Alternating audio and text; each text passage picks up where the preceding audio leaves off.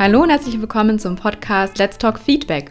Ich bin Sonja Hollerbach, auch bekannt als Frau Feedback, und ich bin deine Mentorin für kritische Gespräche. Ich unterstütze dich dabei, deine Unsicherheit vor eben diesen Gesprächen abzulegen, denn wenn du ehrlich bist, sind solche Gespräche sehr, sehr erleichternd. Genau deswegen unterstütze ich dich in meinen Podcast-Folgen dabei, eine neue Perspektive auf das Thema Feedback, auf das Thema kritische Gespräche und dein Gegenüber zu bekommen. Ich wünsche dir ganz viel Spaß und ganz viel Inspiration. Deine Sonja.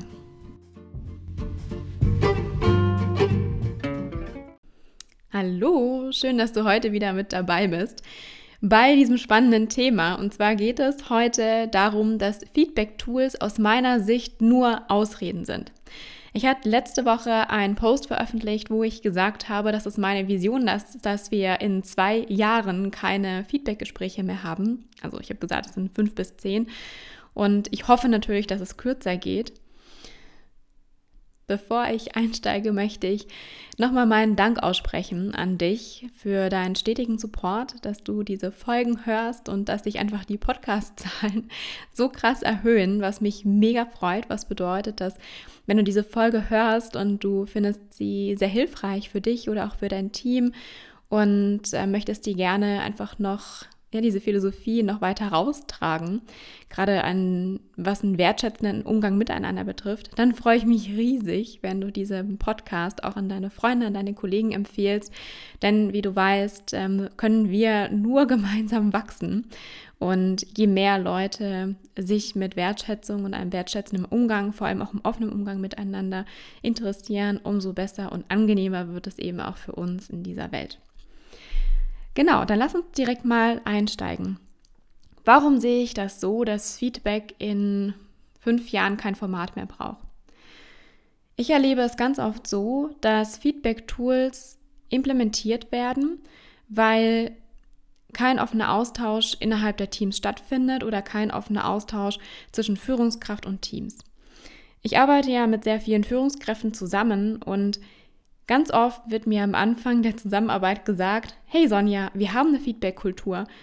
Wir haben ganz andere Themen. So nach zwei bis drei Sessions stellt sich heraus, Sonja, wir haben gar keine Feedback-Kultur, wir haben eine Kritikkultur. Das heißt, wir sind so hypersensibel bezüglich Feedback, dass wir uns kaum trauen, etwas anzusprechen. Und wenn wir etwas ansprechen, dann ist es was Kritisches und es belastet uns. Es belastet uns als Team. Zum einen, weil wir das Gefühl haben, dass wir Fingerpointing auf jemanden betreiben und zum anderen, dass wir sehr sensibel darauf reagieren und das Gefühl haben, direkt darauf achten zu müssen, was denn jemand anderes falsch macht. Und aus meiner Sicht ist das ein komplett falscher Ansatz. Denn zum einen, vielleicht hast du es schon mal gehört, wenn vorher kein Feedback da war, also wirkliches Feedback, das heißt entwicklungsfokussiertes Feedback, und du möchtest ein Tool implementieren, um Feedback zu bekommen, wird das nicht funktionieren. Denn das Tool verstärkt das, was schon da ist. Wenn keine Feedback-Konversation da ist, wird sich herausstellen, dass niemand dieses Feedback-Tool nutzen wird. Wenn du sehr kritisches Feedback hast, das heißt, wo die Kollegen wirklich ein Auge auf den anderen haben und feststellen, ah, da hast du das nicht so richtig gemacht, darf ich dir einen Tipp geben? Darf ich dir hier Feedback geben? Das hättest du noch anders machen können. Dann wird es sich leider auch in diesem Tool widerspiegeln. Das heißt, dieses Tool wird häufig Kritik enthalten. Und wie du vielleicht weißt, es ist sehr schwer, Kritik virtuell wertschätzend zu formulieren. Das bekommen wir ja schon fast verbal nicht hin. Virtuell wird es eben noch schwieriger. Ein drittes tolles Beispiel ist es, wenn in einem Team kein Vertrauen herrscht und ein sehr vorsichtiger Umgang miteinander, das heißt, dass hauptsächlich Lob bezüglich der Kollegen ausgesprochen wird, dann wird das auch im Feedback-Tool der Fall sein. Das heißt, ich habe das kürzlich erlebt mit einem Kunden, dass im Feedback nur Positives geäußert wird und dass erst nach dreimaliges Nachfragen, was würdest du dieser Person mitgeben wollen fürs nächste Jahr, wenn du nochmal mit ihr zusammenarbeiten würdest? Gibt es da irgendwas? Wirklich erst nach dreimaligem Nachfragen dann tatsächlich auch ein Verbesserungsvorschlag kommt weil diese Tools dann der Gefahr unterlaufen, dass es sozusagen als Vetternwirtschaft genutzt wird oder eben als Tool, um sicherzustellen, dass der Kollege, die Kollegin auf jeden Fall noch diese Beförderung bekommt. Also, wenn du keine gesunde Feedback-Kultur hast Für mich ist eine Feedback-Kultur, dass ich kein Gespräch brauche, um jemanden anderen auf seine Leistung oder ein Verhalten hinzuweisen, sondern dass ich das direkt in dem Moment im Dialog machen kann. Das heißt, es muss eine absolute Offenheit herrschen und gleichzeitig auch die Idee davon, dass wir keine Feedback-Kultur sind, sondern dass wir eine Lernkultur sind. Und das Verständnis einer Lernkultur beginnt in unserem eigenen Kopf mit dem Verständnis, was wir eigentlich unter Feedback verstehen. Ich zum Beispiel bin ja so eine tolle lange Reise gegangen von einer Person, die 0,0 mit Feedback und Kritik umgehen konnte, hin zu einer Person, die Feedback annimmt und versucht, das sofort umzusetzen. Natürlich wähle ich aus, welches Feedback ist für mich, was passt zu mir, was ist auch, äh, was bringt mich in die Richtung, wo ich möchte. Und gleichzeitig, wenn ich Feedback, ich hole mir eigentlich nur noch Feedback von den Leuten ein, von denen ich ähm, mir Feedback wünsche, weil sie schon dort sind, wo ich hin möchte. Dass ich dieses Feedback wirklich sofort versuche umzusetzen. Und das bedeutet nicht, dass ich von einem auf den nächsten Tag perfekt bin, sondern dass ich es mir erlaube zu wachsen und dass ich mich auf dieser Reise beobachte und auch also ich schreibe zum Beispiel auch ein Journal, wo ich reinschreibe, wie habe ich mich in dem und dem Bereich entwickelt, wo hat es gepiekst und wo möchte ich hin. Genau das führt mich zum nächsten Punkt. Denn häufig ist es so, wenn irgendwas in diesem Tool geschrieben wurde oder wenn wir in einem Feedbackgespräch sind, dann gerade wenn es kritisch ist, dieses Feedback, dann geben wir sozusagen diese Intention raus, dem anderen verstehen zu wollen, dass wir uns jetzt unbedingt eine Veränderung wünschen. Es wäre toll, wenn du in dieser Firma bleiben möchtest, in diesem Team, wenn wir kein kritisches Gespräch darüber führen müssen, wie du dich entwickelst, sondern wenn du dieses Feedback sofort umsetzen würdest. Und ich habe es ja schon öfters angemerkt, es gibt ganz, ganz unterschiedliche Stufen von Feedbackgesprächen und wir, wir reden jetzt wirklich von dieser, von der ersten Stufe, ja, dass ich was feststelle, wow, da könnte der Kollege aber noch besser werden, beziehungsweise da dürfte sich noch was ändern, um da eine richtig gute Performance zum Beispiel vor dem Kunden rauszubekommen. Wir gehen in dieses Feedbackgespräch rein, weil wir wollen, dass der andere was verändert. Was wir dabei vergessen ist, es gibt diesen tollen Spruch, gut Ding will Weile haben. Feedback, das Veränderung braucht, um wirksam zu werden oder wo sich der andere wirklich verändern muss, um das umzusetzen, braucht seine Zeit. Und ich hatte letzte Woche ein ganz tolles Telefonat mit einer Führungskraft, die meinte, es ist wie ein Samenkorn. Und manchmal, neben diesem Fakt, dass ein Samenkorn auch Zeit braucht, um zu einer Blume oder zum Gewürz zu werden, zum Beispiel, Manchmal braucht dieses Samenkorn eben nicht nur Sonne und eine fruchtbare Erde, sondern manchmal braucht es auch nochmal zwei oder drei Bewässerungen. Und diese Bewässerungen sind sozusagen auch nochmal kleine Anstupser. Das heißt, selbst wenn du Feedback gibst, heißt das nicht, dass sich der andere innerhalb kürzester Zeit verändert. Und leider wird das heute in vielen Unternehmen erwartet. Und ich frage mich dann immer, diejenigen, die das erwarten, wie sieht es eigentlich bei Ihnen selbst aus? Wie schnell können Sie sich denn verändern von Ihren Verhaltensweisen her? Von, dass Sie irgendwas dazulernen, dass Sie irgendwas anders machen. Und manchmal machen wir auch den Fehler, vielleicht bist du auch so jemand wie ich, der einfach super schnell da drin ist, Dinge umzusetzen. Und ich vergesse auch ganz häufig, dass es Personen gibt, die einfach länger brauchen. Und da ist es kein gut oder kein schlecht, sondern diese Person ist einfach anders. Wertschätzung von Andersartigkeit bedeutet auch, auf die Person einzugehen, also auf dein Gegenüber einzugehen und ihn oder sie zu fragen, hey, was glaubst du? Wie lange brauchst du dafür? Was ist ein realistischer Zeitrahmen für dich? Und unter welchen Bedingungen glaubst du, dass es dir am besten und am leichtesten gelingt? Lass uns noch mal einen halben Schritt zurückgehen. Ich habe ja eben davon gesprochen, dass Feedback sowas ist wie ein Samenkorn, was sozusagen die nötigen Dünger benötigt, um wachsen zu können. Also die richtigen Bedingungen sozusagen. Gleichzeitig müssen wir im ersten Schritt natürlich sicher gehen, dass dieses Feedback auf einen fruchtbaren Boden fällt. Also der Samen auf einen fruchtbaren Boden. Ein fruchtbarer Boden bedeutet, dass dein Gegenüber offen für dieses Feedback ist. Und offen bedeutet nicht nur, ja, ist jetzt ein guter Tag, das passt jetzt schon, der ist ja gerade da, passt ja gerade für mich. Nein, offen bedeutet, dass diese Person bereit dafür ist, zu wachsen. Und Wachstum hat immer was mit einer ruckeligen Zeit zu tun. Wachstum tut manchmal weh. Ich kann es aus eigener Erfahrung sagen und ich spreche ja jede Woche mit fünf bis sieben Führungskräften, wirklich aus den Top-Ligen. Und selbst diejenigen sagen, ich würde mich wundern, wenn ich mal Feedback bekomme zu meiner Person und dieses Feedback würde nicht ganz kurz wehtun. Und ich habe da so einen schönen Vergleich. Jedem von uns tut Feedback weh. Jedem. Das Einzige, was sich verändert, ist die Zeit, wie lange es weh tut. Das heißt, diese Zeitspanne. Denn wir haben unser, von unserem Urgehirn, ja, was sich so eingeprägt hat, drei mögliche Reaktionen, um auf so eine Situation, das heißt auf so ein Feedback, das ist unerwartet, das ist unschön, reagieren zu können. Und es gibt selbst Menschen, für die ist zum Beispiel auch ein Lob unschön, wenn sie sich selber so unsicher fühlen, dass sie ein Lob von außen gar nicht als ernst ansehen können. Ja, also in solchen Fällen gehört es eben auch dazu. Diese drei Reaktionen, die wir haben können, ist einfach Starre, Flucht oder Angriff.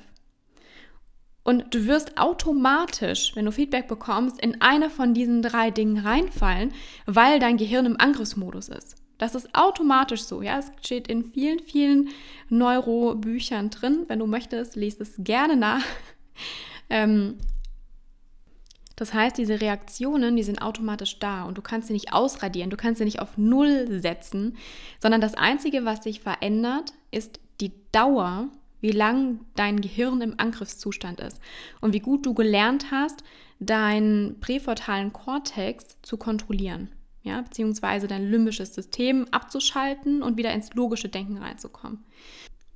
Automatisch kannst du es natürlich nicht von deinem Gegenüber erwarten, dass dieser schon so weit ist, dass dieser schon so weit gewachsen ist, dass diese Zeitspanne kurz ist. Das heißt, wenn wir darüber reden, dass Feedback akzeptiert wird, dann gehören dazu drei, nee, sagen wir mal vier, vier wesentliche Schritte. Erstens, Feedback tut weh. Zweitens, es ist okay, dass es weh tut. Dritter Punkt, jetzt sind wir sozusagen aus diesem Angriffsmodus raus, das Abwägen, ob du das ändern möchtest oder ob das sozusagen in die Richtung geht, in die du gehen möchtest. Und dann viertens, und das ist einer der wichtigsten Punkte, dass du weißt, wie du dich dazu motivierst, genau das langfristig zu ändern. Solange du nicht weißt, wie du dich selbst, wie du selbst deine Verhaltensweisen änderst, dann macht es überhaupt gar keinen Sinn, wenn du mega auf Feedback bekommst, weil du kannst es einfach nicht umsetzen. Ja, du weißt, dass es da ist, aber du weißt nicht, wie du es umsetzen kannst, weil vielleicht hast du es auch schon probiert und es ist fehlgeschlagen. Das heißt, hat sich da so ein bisschen Frustration auch bei dir gesammelt. Nochmal einen halben Schritt zurück. Wenn wir uns jetzt nochmal Feedback und diese vier Schritte dazu anschauen, dann ist der erste Punkt, ja, Feedback tut weh. Und es tut weniger weh, wenn du damit anfängst, selbstkritisch zu sein. Und ich spreche jetzt nicht von diesem inneren Kritiker, den es in der Psychologie gibt, also diese nörgelnde Stimme in deinem Kopf, die dir sagt, dass du eh nichts drauf hast, sondern ich spreche von Selbstkritik darüber, die Fähigkeit, dich selbst zu reflektieren, dein Tun zu reflektieren und auch zu überlegen, wie weit bin ich von meinem Sein-Wollen-Bild entfernt? Ja, also ich habe ja sozusagen einen Status quo, wo ich heute bin und ich sollte ja eine Vision haben, zu welcher Person ich werden möchte. Sei es, dass ich es mir von irgendeiner ähm, Person abgeschaut habe, irgendwelche Fähigkeit, irgendwelche Charakterzüge, die mich total begeistert haben, wo ich wusste, wow, diese Charakterzüge lösen dieses Gefühl zum Beispiel vom absoluter Sympathie bei mir aus oder von absoluter Stärke. Ich möchte die mir auch aneignen. Und dann ist da sozusagen der Prozess, dass du für dich überlegst, okay, in jeder Situation, mit der du konfrontiert wirst, hast du die Möglichkeit, dich zu entscheiden, entweder so zu handeln wie dein jetziges Ich oder so zu handeln wie dein zukünftiges Ich. Und das ist sozusagen diesen Weg, den du mit jeder Entscheidung, mit jeder Handlung gehst, in Richtung deines zukünftigen Ichs oder auch eben in diesem Fall deines Sein-Wollen-Bildes. Das heißt Selbstkritik. Und für mich fängt sozusagen ähm, Selbstkritik damit an oder auch Selbstreflexion damit an, dass du dich mal wirklich fragst, wie viele Dinge tust du eigentlich, weil du sie gerne machst?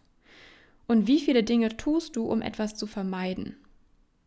Denn ganz oft ist es im Feedback so, dass wir, und ich nehme jetzt mal eine Beziehung als Beispiel, ähm, beispielsweise kommt dein Partner zu dir und sagt, du hast jetzt schon die ganzen letzten Male überhaupt gar kein Frühstück für mich gemacht. Ich fühle mich nicht gesehen und ich mache dir alles, ja, ich räume sogar die Spülmaschine aus und ich räume die Waschmaschine aus. Da könntest du doch mal in der Lage sein, mir ein Frühstück zu machen, wenn ich weiß, dass ich morgens um 6 Uhr aus dem Haus muss. Bam. Das nächste Mal stehst du in der Küche, bereitest das Frühstück vor mit dem Gedanken, oh, jetzt möchte ich dir ein Frühstück machen. Ja, sonst fühlt er sich irgendwie nicht wertgeschätzt oder ich habe eigentlich überhaupt gar keinen Bock drauf, aber ähm, ich habe auch jetzt keine Lust drauf, dass wir heute Abend wieder Streit haben. Gegenbeispiel, wenn dir der andere sagt, hey, Schatz, dein Frühstück schmeckt so unfassbar gut und du kannst dir überhaupt nicht vorstellen, wie sehr ich mich jedes Mal freue, wenn ich morgens im Auto sitze und obwohl es zu früh ist und ich wirklich echt noch fast am Schlafen bin, ich dann dein Frühstück mit dabei habe und das, ich fühle mich so geliebt. Vielen, vielen Dank dafür. Dann stehst du das nächste Mal in der Küche und denkst dir, hey, ich habe so Lust, dass er sich morgen wieder freut, wenn er mein Frühstück isst. Das ist so ein schönes Beispiel, weil wie oft machen deine Mitarbeitenden diese Vermeidungstaktik. Das heißt, sie haben sozusagen im Hinterkopf, oh, wenn ich das nicht mache, dann bekomme ich morgen wieder Stress. Oh, gar keinen Bock. Ja, und genauso entsprechend sieht eben auch das Ergebnis aus. Und fang mal an bei dir. Reflektier dich mal selber, sei mal ehrlich zu dir selbst. Wie oft machst du Dinge, weil du sie gerne tust? Und wie oft machst du einfach nur Dinge, um irgendwas zu vermeiden? Warum lade ich dich dazu ein, das mal für dich zu reflektieren? Für mich und für meinen Ansatz ist es unfassbar wichtig, dass du lernen darfst, dich zu öffnen. Und zwar im ersten Schritt für dich selbst, bevor du erwartest, dass sich jemand anderes für dein Feedback öffnest. Und wenn ich dir sage, dass das die Grundvoraussetzung ist, dass du dich dir selbst öffnest, dass du wirklich ehrlich zu dir bist und dass du lernst, Themen, die du persönlich hast, anzugehen und auch angehen zu wollen, anstatt vor irgendwas davon zu rennen, weil es vielleicht irgendwie unbequem ist oder du eine Vermeidungstaktik läufst. Und dich da wirklich mal zu fragen, wie oft gehst du eigentlich in diese Konfrontation, wenn du das Gefühl hast, hey, da ist irgendeine Vermeidungstaktik. Wie könnte ich das für mich umformen? Ist der andere da und nervt mich damit, sodass ich das überhaupt nicht umsetzen möchte? Oder gibt es vielleicht eine Möglichkeit, dass wir nochmal zusammen kommunizieren, um diese Motivation für mich zu reframen, sozusagen, sagt man im NLP. Ganz oft ist nämlich so, dass ja, dass wir Dinge als gegeben wahrnehmen und du vielleicht gar keine Lust mehr hast, dich darum zu kümmern, wenn du dir denkst, ja, es ist ja bequem, es ist ja gemütlich. Und auch dieser Punkt, wenn Harmonie in deinem Team herrscht, bedeutet das nicht, dass ihr eine gute Feedback-Kultur habt. Harmonie bedeutet einfach nur, dass gewisse Dinge nicht angesprochen werden, die ungemütlich sein könnten. Ja, also Harmonie bringt euch auch in diesem Fall nirgendwo hin, weil eine gute Feedback-Kultur, die besteht daraus, dass wirklich auch mal unangenehme Sachen angesprochen werden und dann auch gelöst werden. Ja, also Harmonie ist ja sozusagen, also damit richtige Harmonie entsteht, ist es ja dieses Yin- und Yang-Prinzip. Das heißt, wir haben, finden eine Balance, nachdem wir eine gewisse Meinungsverschiedenheit hatten. Und es geht darum, die gesunde Mitte zu finden. Und die gesunde Mitte findest du einfach nur, wenn zwei Meinungen aufeinander prallen und sich eine neue Meinung formt. Gehen wir noch mal einen halben Schritt zurück. Vielleicht hast du dir gedacht, ja, ist ja schön und gut, aber es, also für mich ist das jetzt nicht so wichtig. Ich bin ja ehrlich mit mir selber. Ähm, ich weiß ja, wenn was nicht so richtig funktioniert und ja, dann gehört es halt einfach nicht zu mir oder ich kann einfach nichts ändern, weil der Kollege oder die Kollegin ist ja schuld. hm, es liegt an meinem Partner, an meiner Partnerin.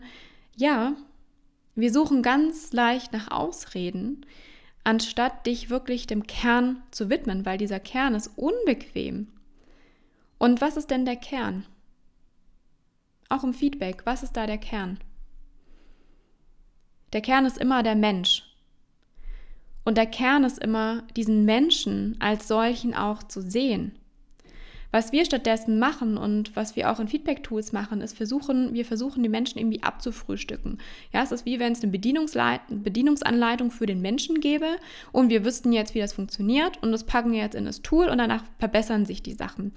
Ja, wäre der Fall, dann wäre jetzt dein Unternehmen sehr erfolgreich, hätte eine 0% Fluktuation. Also es ist einfach nicht die Realität. Wenn wir jetzt natürlich in jeder Situation, in der es unbequem wird, versuchen uns zu betäuben, sei es jetzt durch exzessiven Sport, durch Alkohol, durch zu viel Essen, durch Ablenkung, die ganze Zeit mit Freunden zusammen zu sein, die ganze Zeit telefonieren, nicht alleine sein zu können, warum sollten wir dann oder warum solltest du dann, wenn du Feedback bekommst, anders reagieren? Warum solltest du, wenn du Feedback bekommst, auf einmal offen dafür sein? Obwohl du es sonst noch nicht mal mehr für dich bist, wenn du es noch nicht mehr schaffst, Dinge umzusetzen, die dich an dir selber stören. Warum solltest du dann Feedback umsetzen, wenn es von jemand anderem kommt? Sei es, dass dir die Motivation dazu fehlt oder sei es, dass du einfach nicht weißt, wie du dich dazu langfristig motivieren kannst. Was ist also im Feedback unfassbar wichtig, anstatt dessen, dass wir uns auf irgendwelche Tools, Prozesse oder sonst was konzentrieren? Es ist unfassbar wichtig, dass wir den Menschen sehen, den Menschen, der vor uns steht, dass wir wegkommen von dieser krassen Oberflächlichkeit, die, überall, die es überall gibt. Ja, wir haben jetzt das Gespräch geführt und mal gucken, ob sich was ändert oder ja, ich habe den zwar gefragt, wie es dem geht, aber scheint ihn mir ganz gut zu sehen. Im Endeffekt habe ich überhaupt gar keine Ahnung davon. Wir wollen weg von dieser Oberflächlichkeit und hinein in diese Tiefe, weil wir wollen unser Gegenüber dabei unterstützen, diese vier Schritte für sich anwenden zu können. Also zu sagen oder anzuerkennen, hey, es tut weh und das ist okay so. Und dann auch abzuwägen, möchte ich das ändern und im vierten Schritt eben auch zu sagen, weißt du überhaupt, wie du da hinkommst? Weißt du überhaupt, wie du dich motivierst?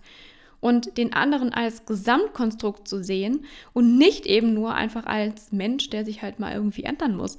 Weil im Endeffekt bekommst du dich ja selbst nicht geändert. Warum denkst du, dass das dem, dem anderen dein Gegenüber leichter fällt? Ich hatte vorhin auch angesprochen, dass Feedback sehr viel mit Ängsten zu tun hat. Und jetzt auch mal eine Frage an dich. Schau mal in deinen Freundeskreis oder in deine Partnerschaft oder in deinen Kollegenkreis und zähle mal wirklich die Personen, mit denen du offen darüber sprechen kannst, wie es dir wirklich, wirklich geht und wo sich daraus ein wirkliches, tiefes Gespräch entwickelt, wo der andere Interesse für dein Wohlergehen oder für dein Schlechtergehen äußert. Denn wenn du diese Offenheit nicht hast, und viele Menschen haben diese Offenheit nicht, äh, ich würde gehen, würde so weit gehen von den Gesprächen, die ich habe, 99 Prozent der Menschen haben keine Person, wo sie wirklich komplett offen sein können. Entweder weil sie diese Offenheit von sich aus nicht preisgeben wollen oder weil sie keine Person haben, mit der sie wirklich offen über ihre auch Probleme und über ihre Ängste sprechen können. Ja, weil Feedback triggert eine ganz wesentliche Angst. Existenzangst. Bin ich gut genug, um dazuzugehören? Gehöre ich in dieses Team? Will mich dieses Team haben? Leiste ich einen Beitrag zu dieser Gruppe oder nicht? Das ist eine riesige Angst. Das ist eine soziale Angst, die uns seit Jahren antreibt. Und diese Verschlossenheit überträgt sich natürlich auch in Arbeitskontext. Wenn du selbst verschlossen bist, dann spiegelt dir das dein Team wieder. Wenn du selbst offen bist und offen mit den Themen umgehst, dann schau dir dein Team ein und dann wird dein Team wahrscheinlich auch offen damit umgehen. Oder du kannst offen auf deine Mitarbeitenden zugehen und direkt offen und kritisch Dinge ansprechen. Und genau das ist das Ziel. Das heißt, Offenheit und Ehrlichkeit beginnt immer, immer bei dir. Und damit, wie offen du selbst über deine Bereiche mit Wachstumspotenzial reden kannst. Denn wenn du noch nicht offen über deine eigenen Bereiche mit Wachstumspotenzial reden kannst, dann kannst du nicht von deinem Gegenüber erwarten, dass er oder sie es tut oder dass du ihm oder ihr Vorschläge machst in Form von Feedback. Zum Abschluss nochmal mein kleiner Appell an dich. Wenn du Feedback-Tools nutzt als einzige Quelle, um zum Beispiel basierend darauf Feedback-Gespräche aufstellen zu können, dann ist es aus meiner Sicht eine krasse Ausrede. Und zwar eine Ausrede, dass du nicht die Zeit in deine Mitarbeitenden investieren möchtest, die eigentlich nötig wäre. Und der Professor Jenewein hat so ein schönes Beispiel mal gesagt. Wenn du Führungskraft bist, solltest du Menschen wirklich lieben.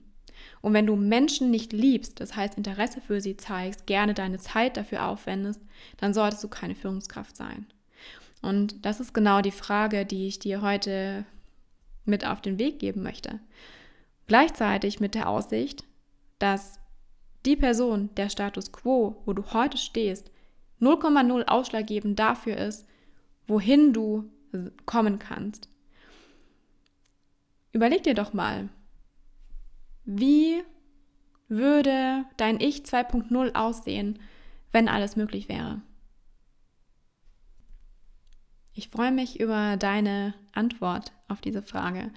Entweder auf LinkedIn, du findest mich dort unter Sonja Hollerbach, oder direkt per Mail über mail at sonja-hollerbach.de.